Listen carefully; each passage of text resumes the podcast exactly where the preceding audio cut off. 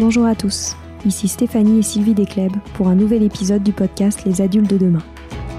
Les adultes de demain, c'est un échange autour de l'éducation et la parentalité entre d'un côté une mère, Sylvie, entrepreneuse depuis plus de 30 ans dans l'éducation, directrice d'école Montessori, créatrice d'un organisme de formation et auteur dans l'éducation, et sa fille, c'est moi, Stéphanie. Les semaines, nous invitons des experts, des personnalités remarquables ou de simples passionnés qui partagent avec nous la même envie d'offrir le meilleur aux enfants. Car comme le disait si bien Maria Montessori, l'enfant est l'avenir de l'homme. Et nous souhaitons donc vous donner des pistes de réflexion et de potentielles réponses pour offrir aux enfants le plus bel avenir. Alors si vous êtes jeunes adultes, parents, futurs parents, grands-parents, professeurs ou simples passionnés de l'éducation, ce podcast est fait pour vous. Pour suivre toute notre actualité ou échanger avec nous, n'oubliez pas de nous suivre sur notre compte Instagram Les Adultes de Demain ou sur notre blog lesadultesdedemain.com.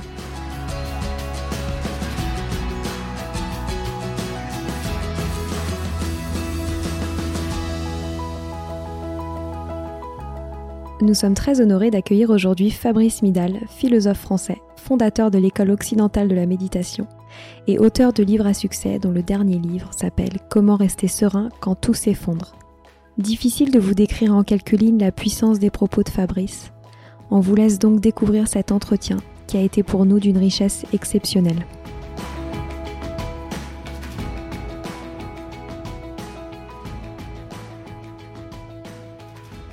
bonjour Fabrice. Bonjour. Nous sommes très heureuses de vous accueillir aujourd'hui. On a toutes les deux dévoré euh, votre livre Comment rester serein quand tout s'effondre aux éditions Flammarion. Et euh, cette rencontre tombe à point nommé parce que nous vivons des temps particulièrement déstabilisants et nos repères semblent s'effondrer. Et à travers votre livre, vous donnez certaines clés pour appréhender euh, toute crise que l'on peut traverser. Donc on est ravis de pouvoir échanger euh, avec vous autour de ce sujet et surtout voir comment les adultes peuvent rester sereins et mieux accompagner les enfants dont ils s'occupent en ces temps particuliers. Donc avant de parler de ça, on aurait bien aimé revenir sur votre parcours. Donc vous êtes philosophe, écrivain et l'un des principaux enseignants de la méditation en France. Est-ce que vous pouvez nous expliquer le parcours qui vous a mené vers la méditation? Ah, je, faisais des études de philosophie à la Sorbonne. Un de mes camarades m'a parlé de méditation. À l'époque, c'était il, y a 30 ans. C'était pas du tout euh, connu la méditation. Mais comme euh, en philosophie, on parle un peu de méditation, il y a la méditation cartésienne, il y a, il y a un texte de Heidegger que j'aime beaucoup, euh, Pensée calculante, pensée méditante. Je me dis, je vais les regarder. Et puis, euh, j'ai frappé à la porte d'un appartement, quelqu'un m'a ouvert et il m'a expliqué ce qu'était la méditation. J'ai trouvé ça génial. C'était un neuroscientifique qui était un type absolument admirable, qui est, décédé, mais qui s'appelait Francisco Varela, qui est l'auteur d'un livre, L'inscription corporelle de l'esprit. Et j'ai beaucoup aimé son approche très rigoureuse de présentation de la méditation, et ça m'a énormément euh, inspiré et influencé. Et pour les auditeurs qui nous écoutent, il faut juste savoir que euh, la méditation que je fais, que, que je transmets dans l'école de la méditation, qui est aujourd'hui la principale école laïque de méditation en France, ça ressemble pas tellement à l'idée que les gens ont de la méditation. Puisque pour la plupart des gens, méditer, euh, c'est être zen, euh, se calmer, faire le vide dans sa tête, euh, observer ses pensées comme des nuages qui passent dans le ciel. Et tout ça, ça n'a aucun sens pour moi.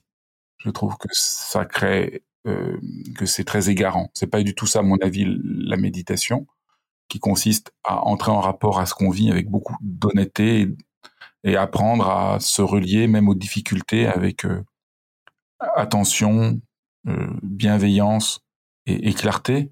Et donc c'est un tout autre, une toute autre perspective. Et j'ai l'impression que l'idée actuelle de, soyez zen, soyez calme, rend les gens extrêmement malheureux, extrêmement stressé en fait, parce que on ne l'est pas. Et comme euh, on s'adresse à des parents, euh, vouloir qu'un parent soit zen, c'est juste euh, inquiétant parce que il y a des moments où on n'en peut plus. Quand l'enfant vient de naître, on a du mal à dormir. Il y a des moments, c'est dur. Et je pense qu'on est serein en acceptant qu'il y a des moments qui sont durs, plutôt qu'en voulant être dans une forme abstraite de détachement. Donc c'est cet, engagement dans la méditation qui, m'a parlé. Et donc, ce qui fait qu'aujourd'hui, je suis très inquiet et même un peu opposé à la manière dont dans beaucoup d'écoles la méditation entre aujourd'hui comme euh, manière d'essayer de calmer les enfants. Je trouve que c'est pas un projet éducatif de vouloir calmer les enfants. Et j'ai des témoignages de parents qui me disent que dans leur école, enfin dans l'école de leurs enfants, quand l'enfant est, est trop euh, agité, on le prive de récréation pour avoir un cours de pleine conscience. Je trouve ça extrêmement inquiétant. Je trouve ça et donc euh, je sais que ça peut sembler surprenant, mais mais je crois que c'est important de le dire tout de suite que la méditation que je fais n'est pas cette méditation là. Euh, un des livres qui a le plus grand succès sur la méditation se nomme Calme et attentif comme une grenouille. Je trouve ça inquiétant. Je ne parle pas du contenu du livre, qui a plein de qualités, mais je parle du titre et du, du, du projet qui est véhiculé.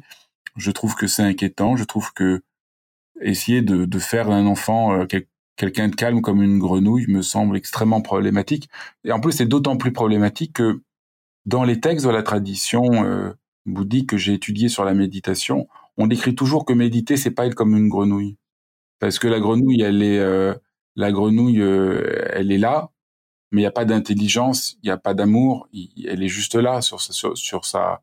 Enfin, elle a peut-être de l'intelligence et de l'amour, mais c'est pas parce qu'elle est une grenouille qu'elle a nécessairement.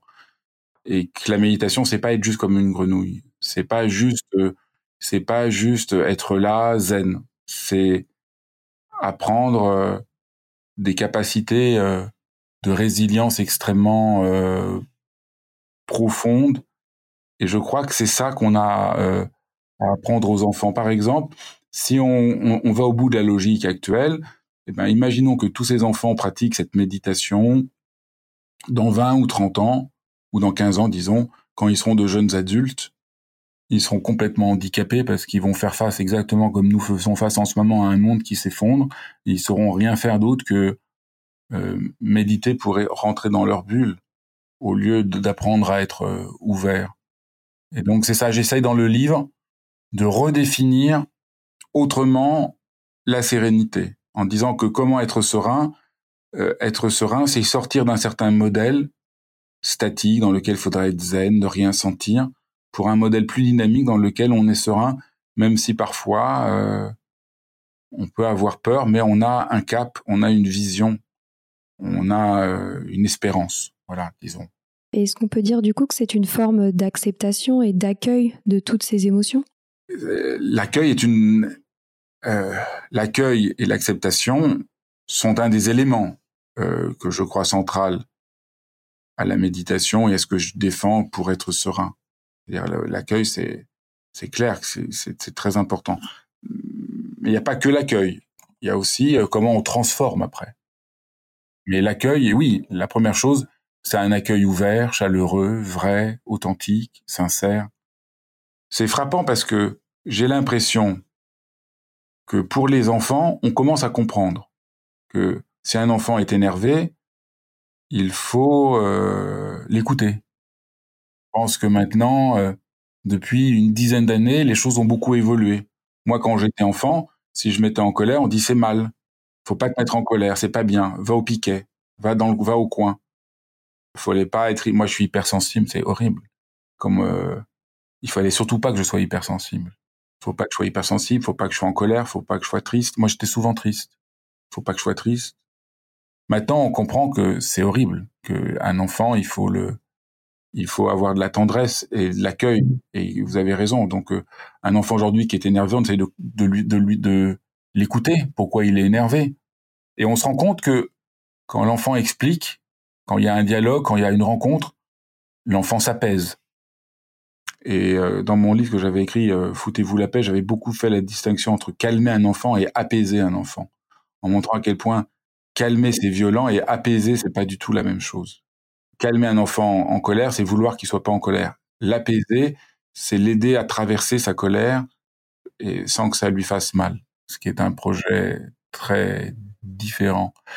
Mais ce qui m'étonne, c'est que si on entend très bien ça pour les enfants, enfin on entend, on commence à comprendre ça pour les enfants, et puis j'aime beaucoup le travail de Catherine Guéguin, une amie que j'aime beaucoup, euh, je trouve que son travail a très bien montré à beaucoup d'enseignants que aujourd'hui, euh, le fait de ne pas accepter l'émotion de l'enfant a des conséquences même euh, neurologiques, même sur ses capacités cognitives. C'est pas seulement qu'il va se sentir mal à l'aise, mais ça, ça, ça a des répercussions beaucoup plus grandes qu'on ne pouvait le penser il y a encore une vingtaine d'années. Mais pour les adultes, je crois que c'est pas du tout compris. Je crois que le message qu'on fait passer aux adultes, qui est extrêmement angoissant, c'est qu'ils doivent toujours, toujours tout assurer. Qu'ils sont toujours en faute s'ils ont peur, s'ils sont angoissés, que les émotions, ça se transforme pas, il faut juste pas les sentir.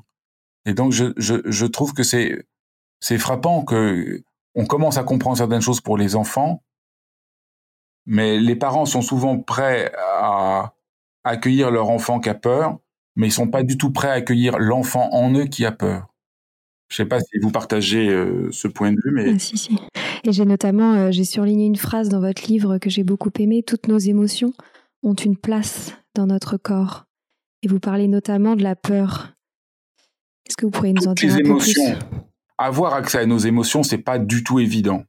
Et nous, adultes, nous sommes souvent, on a tellement voulu bien faire, tellement voulu être performant, assurer tout, qu'on s'est beaucoup coupé de l'écoute de nos émotions.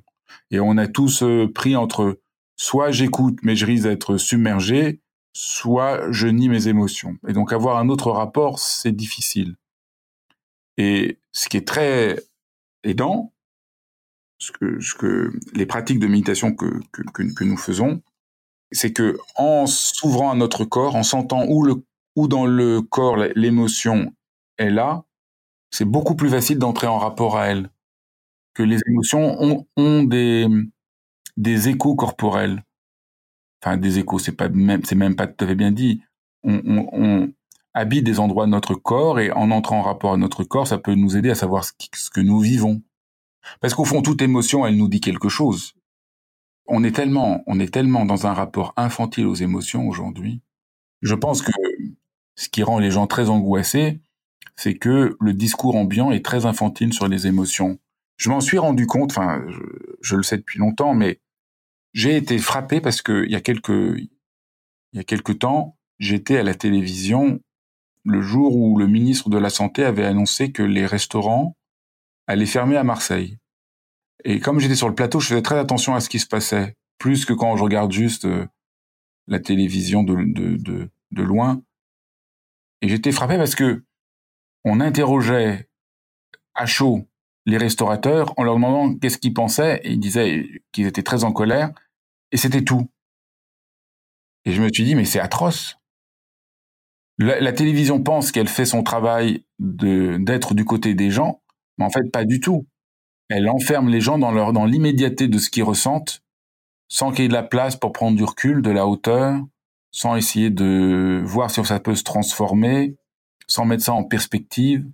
On, on c'est juste on a, ils ont en plus gardé sans doute euh, à, l'antenne les témoignages les plus intenses, les plus émotionnels, parce que on est plus frappé, donc il y a plus d'audience. Et donc du coup, nous, on, on, on, prend ça en pleine figure, parce qu'on essaye de se tenir un peu informé. Et mais en fait, on n'a aucune, c'est pas une information, ça. C'est juste enfermer les gens dans, dans la peur, dans le ressentiment, dans l'immédiateté des émotions, c'est très très archaïque et infantile en, en, en, réalité. Et, et, et d'un seul coup, là, j'ai compris pourquoi tant de gens, euh, tant de gens vont mal et paniquent. Parce que au lieu d'essayer, euh, on n'arrive pas à faire les deux en même temps. En plus, en ce moment où vous m'interrogez, alors que nous allons sans doute être à nouveau, nous allons être reconfinés, on voit bien qu'on n'arrive pas à entendre deux choses en même temps. Est-ce qu'on peut entendre nos peurs, nos angoisses, nos inquiétudes, honnêtement, et entendre en même temps qu'on n'est pas que ça, et faire jaillir en nous des forces, euh, voilà, de créativité, d'espérance, de, de, prendre de l'espace, de la hauteur, et, et, et on n'arrive pas à faire les deux en même temps. Si on parle de la hauteur, on a l'impression que c'est au détriment de l'expérience de peur que nous avons, et donc que c'est abstrait. Et si on parle euh, des peurs, il faut qu'on y succombe et qu'on y soit enfoncé, qu'on nous enfonce bien la tête dans notre peur. Et là, je trouve que ça, c'est affreux. Et je pense que être adulte, ce que j'essaie de défendre dans mon livre, c'est être adulte. Ce que nous avons besoin, c'est les deux ensemble. Oui, bien sûr, là, j'ai peur. Bien sûr, je suis inquiet. Euh, je suis inquiet. Euh, et puis, j'interroge cette inquiétude. Et en même temps, je reste pas là. Je donne de la hauteur. Je, je, vois les deux choses ensemble. Et alors, je suppose que pour les enfants, du coup, pour leur expliquer, pour leur expliquer, pardon, euh, ces bouleversements, comment s'y prendre? Est-ce qu'il faut faire de la même façon que comme on se l'applique pour nous? Bah, Déjà, si nous on le fait pour nous-mêmes, l'enfant il sent tout, c'est terrible. Les enfants, c'est c'est des éponges. Ils sont pas, ils sentent, euh, ils sont, ils sentent euh, très bien dans l'état dans lequel on est. L'enfant, euh, si on lui dit la vérité, il est apaisé. Mais pour dire la vérité, il faut il faut entrer nous-mêmes en rapport à elle. Donc, je dirais avant de savoir qu'est-ce qu'il faut dire à l'enfant, il faut déjà savoir ce qu'on se dit à soi-même. Bien sûr. Et si on est pris par la panique, comment on peut parler à l'enfant? Donc ça demande du travail. On est vraiment handicapé. On ne nous apprend pas du tout. On ne nous apprend plus euh, à, savoir comment on, s'apaise euh, soi-même. Donc je pense qu'il faut essayer de, trouver en soi par où quelque chose comme une forme de sérénité a du sens. Et à partir de là, on peut aider l'enfant. Ça peut être une formidable occasion pour montrer aux enfants que on n'est pas prisonnier de ce qui nous arrive, que ça peut se travailler, se transformer, que la vie est faite nécessairement de heurts, de malheurs, de, difficultés, et, que ce qu'un parent a à apprendre à un enfant, c'est c'est lui donner à la fois une sorte de confiance qui peut traverser les, les difficultés. Donc là, d'un certain point de vue, c'est une chance extraordinaire d'éducation. Mais vous voyez, à nouveau, on est pris par l'idée euh, que j'énonce beaucoup dans le livre que la sérénité, c'est une sorte de positivité constante, ce qui, à mon avis, est, profondément irrationnel et abstrait. Non, ça va jamais toujours bien. Toute personne dans sa vie a traversé des épreuves, des difficultés, et, ce qui importe de transmettre, c'est que que c'est pas la fin du monde. Donc c'est important. Ce que je dis dans le livre, que je crois important, de qu'on peut dire à un enfant, oui, là nous vivons une crise, et dans l'histoire de l'humanité depuis euh, le, le, temps les plus anciens, depuis que les hommes sont hommes, il y a eu des crises.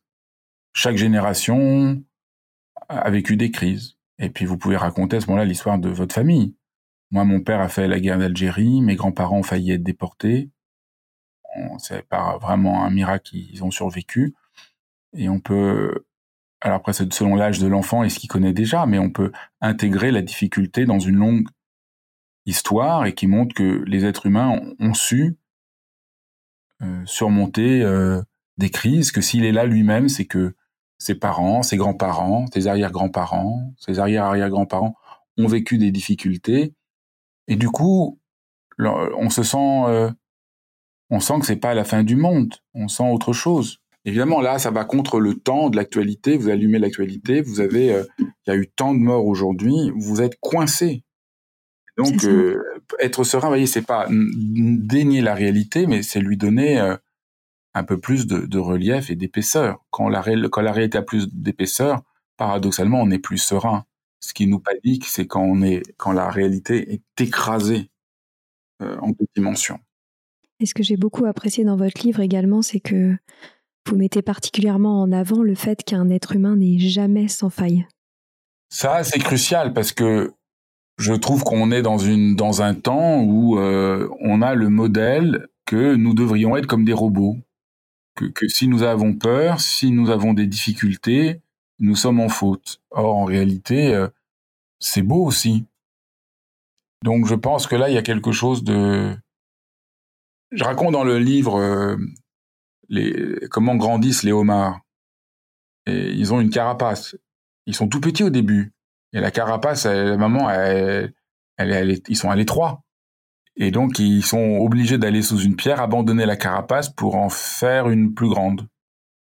Et s'ils voulaient juste être euh, positif, le homard, eh ben, euh, quand il sent à l'étroit, il dirait oh non non, tout va bien. Il se condamnerait à une à de grandes souffrances.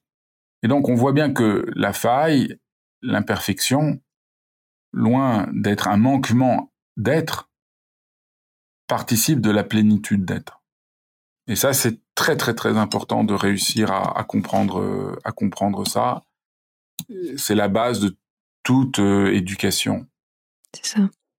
Et je trouve notamment euh, ce qui est intéressant également dans votre livre par rapport à la culpabilité qu'on peut ressentir euh, durant ces moments de crise. Ce que vous mettez beaucoup en avant, c'est plutôt que se demander pourquoi on vit cette crise, plutôt comment.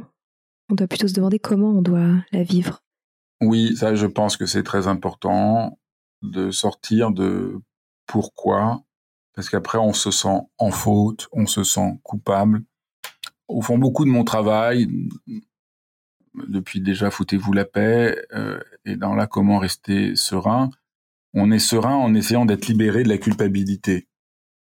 Je pense que ça, c'est très, très important moi, un des phénomènes qui m'a beaucoup, beaucoup, beaucoup marqué quand j'ai quand j'ai compris, c'est que un enfant qui vit un événement difficile a tendance à croire que c'est de sa faute, même si c'est absolument aucun rapport. Ses parents divorcent, la première tendance, c'est qu'est-ce que j'ai fait?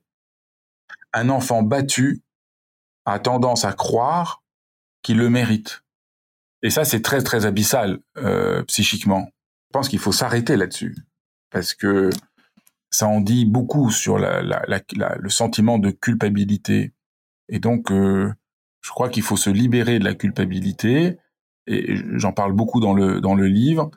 Et, la culpabilité euh, se guérit d'un certain point de vue par la reconnaissance de ce que je suis. Et, et c'est une autre notion auquel je je, je, je reviens beaucoup. C'est c'est je, je trouve que il y a une reconnaissance qui est nécessaire. Euh, l'enfant ne peut grandir que s'il est reconnu. Comme philosophe, j'ai beaucoup travaillé sur les violences du quotidien, le stress, le burn-out et tout ça. Et des études très, il y a des études qui ont été faites sur ce qui, ce qui réellement marche pour prévenir le, les, les risques psychosociaux et éviter les burn-out. Et on s'est rendu compte que ce qui marche le mieux, c'est pas qu'il y ait moins de temps de travail et tout, ou, alors aujourd'hui tous les trucs que faut qu'il y ait un baby food, faut qu'on mette bien-être au travail, toutes ces conneries qui sont irresponsables, parce que c'est pas ça le problème. Ce que disent les gens et les études ont montré, c'est la reconnaissance.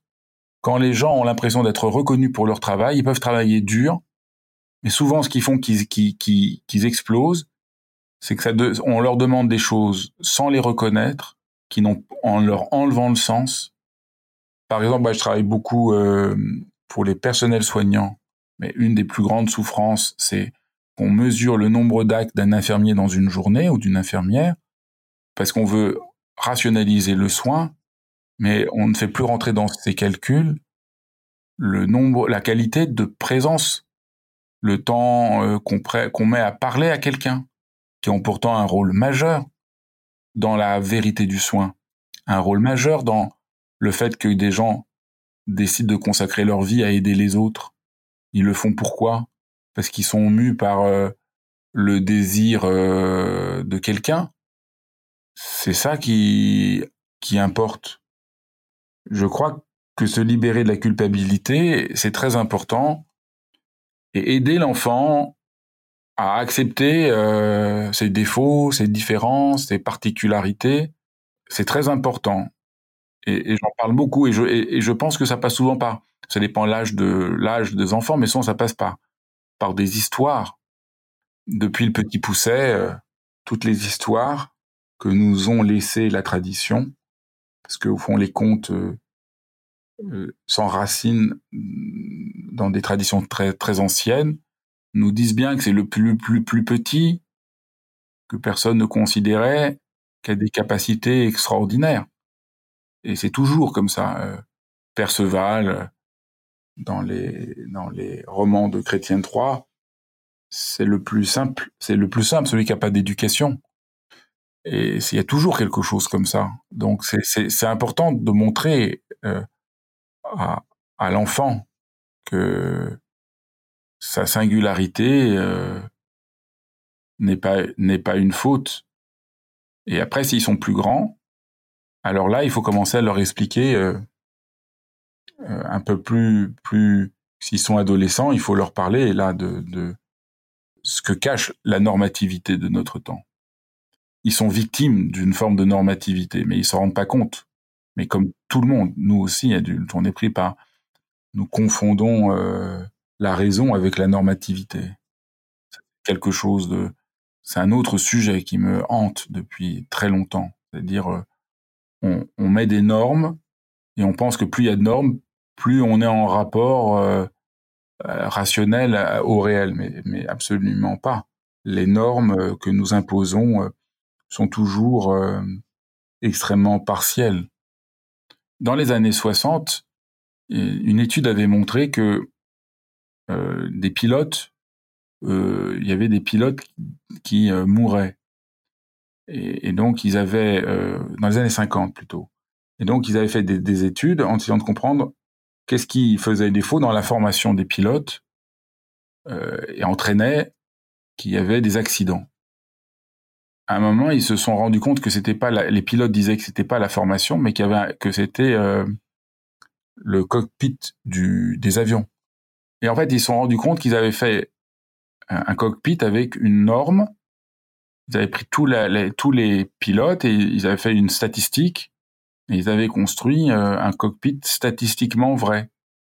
ils se sont rendus compte que ça marchait pas et qu'il fallait faire des sièges ajustables pour que chacun puisse s'installer dans le siège comme il est lui. Et je pense que c'est très éclairant. Il faut inventer tout comme ça. Il faut inventer une éducation où on peut ajuster son siège. il faut inventer une vie dans laquelle on ajuste son siège. Et, et, on n'est pas en faute d'ajuster son siège, c'est la possibilité de donner le meilleur de soi pour les autres, d'ajuster son siège. Sylvie, j'aurais bien aimé aussi que tu nous parles notamment sur le sujet d'acceptation de la singularité des enfants. Toi, en tant qu'enseignante, tu évolues avec beaucoup d'enfants qui vivent des drames, des traumatismes. Et euh, j'aurais bien aimé que tu nous en parles un peu plus, et notamment euh, de l'histoire que tu leur racontes sur le sac à dos. Je trouve ça assez parlant. Ben déjà, je voulais, moi, je suis tout à fait d'accord avec Fabrice et c'est quelque chose sur la norme qui me, qui, qui me travaille depuis 30 ans. Parce que c'est vrai qu'on veut, on veut toujours mettre les enfants dans, dans un moule, dans une norme, alors que la richesse, moi, ce que je leur explique chaque jour, c'est que leur richesse, c'est, c'est ce qu'ils sont eux, c'est leur singularité, quoi. Et qu'ils soient dyslexiques ou qu'ils soient euh, précoces, il y en a beaucoup, ils veulent, quoi, ils veulent en général cacher ça parce qu'ils veulent être dans la norme. Alors qu'au contraire, euh, même, même quelque chose qui est difficile à vivre, c'est ce qui va aussi les rendre différents, les rendre peut-être plus volontaires, plus. Euh, c'est ce que je leur explique tous les jours. Donc moi, je travaille énormément là-dessus et j'espère que l'éducation va continuer, euh, quoi, va se mettre dans ce sens-là puisque c'est là, c'est les valeurs premières de, Montessori que, que je défends beaucoup. Et oui, alors sur les sur les drames, malheureusement, c'est vrai que chaque année euh, dans nos classes, on a des enfants qui, qui vivent des drames. Qui, voilà, j'ai un petit garçon l'année dernière qui a perdu sa maman. L'année quelques années d'avant, c'était un petit garçon qui a perdu son papa. Et c'est vrai que c'est c'est pas facile en tant qu'adulte de les accompagner dans ce drame parce que c'est un drame. Et euh, il y a certains adultes qui après euh, bah, leur trouvent toujours des circonstances atteignantes. C'est-à-dire s'ils font ça, bah, c'est parce qu'ils sont tristes. S'ils font ça, c'est parce qu'ils n'ont pas leur maman, s'ils font ça, c'est parce qu'ils n'ont pas leur papa. Et malheureusement, moi, c'est vrai, je leur dis, c'est comme s'ils avaient un, sac à dos à porter. Ben, ils doivent vivre avec ce sac et, vivre le, le, mieux possible avec ce sac. Mais ça fait partie de leur vie. Et on ne peut pas leur dire, bah, bon, déjà, il faut enlever la culpabilité parce que c'est vrai que souvent, ils pensent qu'ils ont fait une bêtise et que, ou alors c'est qu'ils n'ont pas été assez gentils ou ceci ou cela. Puis parfois aussi, ils le cachent parce que, encore une fois, pour cette norme. Mais c'est vrai que que, que le premier travail, je trouve, c'est de, c'est de, de, les aider à vivre avec ce drame et de pas en faire une excuse, quoi. Parce que c'est vrai que souvent, quand ils transcendent tout ça, bah, ça devient des êtres, bah voilà, traverser des, des grosses épreuves, c'est vrai que ça transforme. Et ça transforme pas négativement forcément. Donc moi, c'est vrai que c'est ce que j'essaye de leur expliquer. Et, mais c'est vrai que c'est des épreuves euh, difficiles, et, mais ça leur permet aussi de s'adapter, de d'arriver à, à trouver des, des, solutions pour vivre avec ça, quoi. C'est clair. Voilà, donc euh, c'est pour ça que je suis tout à fait d'accord avec Fabrice là, sur tout ça. Déjà, Montessori, c'est ça, déjà, c'est l'idée de. Oui, c'est la base. Une éducation euh, qui s'inventent pour chacun, plutôt voilà, que tout le monde dans dans une norme euh, avec toute la violence que ça implique et destruction. Oui, puis des étiquettes. Et puis après, on leur met des étiquettes. Ça, j'aime pas ça non plus, quoi. Lui, il est trop rêveur. Lui, il bouge trop. Lui, euh, bah, il, travaille, il, comprend rien. Lui, euh, il avance trop vite. Et après, c'est ça qui est dangereux, c'est qu'après, on leur met tous chacun une étiquette, quoi. Et c'est terrible d'avoir une étiquette, je trouve. C'est clair. Et alors, on arrive à la fin de cet entretien. Euh, j'aurais bien aimé, Fabrice, que vous nous parliez d'espoir, parce que j'aime beaucoup ce principe que vous mettez en avant. Et, euh, je trouve que c'est un beau message à transmettre aux adultes et aux enfants. Comme philosophe, souvent l'espoir a été dénigré. Euh, Spinoza, les stoïciens, tout ça, c'est des gens qui considèrent que l'espoir c'est naïf et qu'il faut juste être dans le rationnel. Mais à un moment, je me suis rendu compte que beaucoup de gens, s'ils n'ont pas d'espoir, c'est tout simple, ils vont pas se lever. J'ai beaucoup travaillé, je vous ai dit, avec des soignants, j'ai beaucoup travaillé à former des médecins à la méditation, des psychiatres. J'ai un peu visité euh, les hôpitaux psychiatriques et je me suis rendu compte que c'était un peu, tout ça était très abstrait. Qu'au fond, euh, il y a des moments où on a besoin d'avoir de l'espoir, que c'est pas du tout, euh, mais qu'il faut juste faire la distinction entre l'espoir. Moi, je fais pas de distinction entre espoir et espérance et un projet organisé et donc souvent les gens se disent je peux pas avoir d'espoir parce que euh, une manière un peu qui vient un peu de cette critique de la philosophie, même si les gens ne savent pas, mais ils se disent je peux c'est pas légitime d'avoir de l'espoir parce que comment je pourrais avoir comment je pourrais être sûr? Comment je peux avoir de l'espoir aujourd'hui? On va être confiné, euh, ça va être très dur pour l'économie. Euh, comment je peux avoir de l'espoir dans cette situation? Et on voudrait qu'on ait de l'espoir si j'ai une garantie. Mais justement non. L'espoir c'est d'un autre ordre une des histoires les plus radicales que je connaisse, c'est on demande à, Luther qu'est-ce que vous feriez si demain c'était la fin du monde? Et il répond je planterais un pommier. Et je trouve que c'est ça l'espoir. Voyez, Luther. Et les gens me disent mais c'est idiot puisque c'est la fin du monde. Alors les gens veulent faire quoi? Parce que c'est la fin du monde, donc on va se défoncer euh, le plus possible. Ça n'a pas de sens. Et donc ce que fait Luther, c'est rester humain et parier pour ce qui est le plus beau de son humanité. Et peut-être qu'en faisant ça, du reste, ça va pas être la fin du monde. Peut-être que quelque chose va changer. Donc l'espoir, c'est parier pour ce qu'on peut pas prévoir, pour le possible. Mais en réalité, c'est pas aussi irrationnel que ça en a l'air, parce que on ne sait jamais ce qui va se passer. Le propre de l'existence humaine, c'est que on ne sait jamais. Il y a toujours personne ne pouvait prévoir le confinement, personne ne sait comment, de, quoi va être fait l'avenir.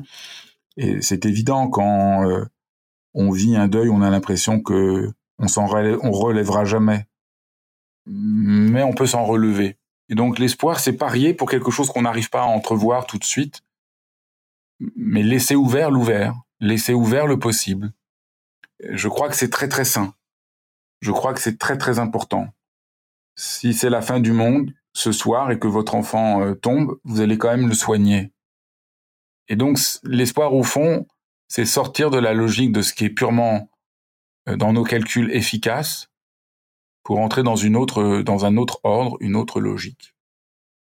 C'est très beau. Merci beaucoup Fabrice euh, pour ce moment. Ben, Cet épisode sera clé pour les prochains moments qu'on va vivre potentiellement de crise. Et, euh, et c'est, ça nous aidera et ça aidera beaucoup euh, nos auditeurs, j'en suis sûre. Donc merci beaucoup. Eh ben merci à vous. Merci, ouais, merci beaucoup. Voilà, c'est fini pour aujourd'hui. On espère que cet épisode vous a plu. Avant de se quitter, on a quand même besoin de vous. Si après avoir écouté cet exposé, vous ressortez avec plein d'idées pour apporter le meilleur aux enfants, N'oubliez pas de nous laisser 5 étoiles et un petit commentaire sur Apple Podcast, sur iTunes ou toute autre plateforme d'écoute de podcast. Cela nous aidera à mieux ressortir et surtout à nous motiver pour continuer cette aventure ensemble.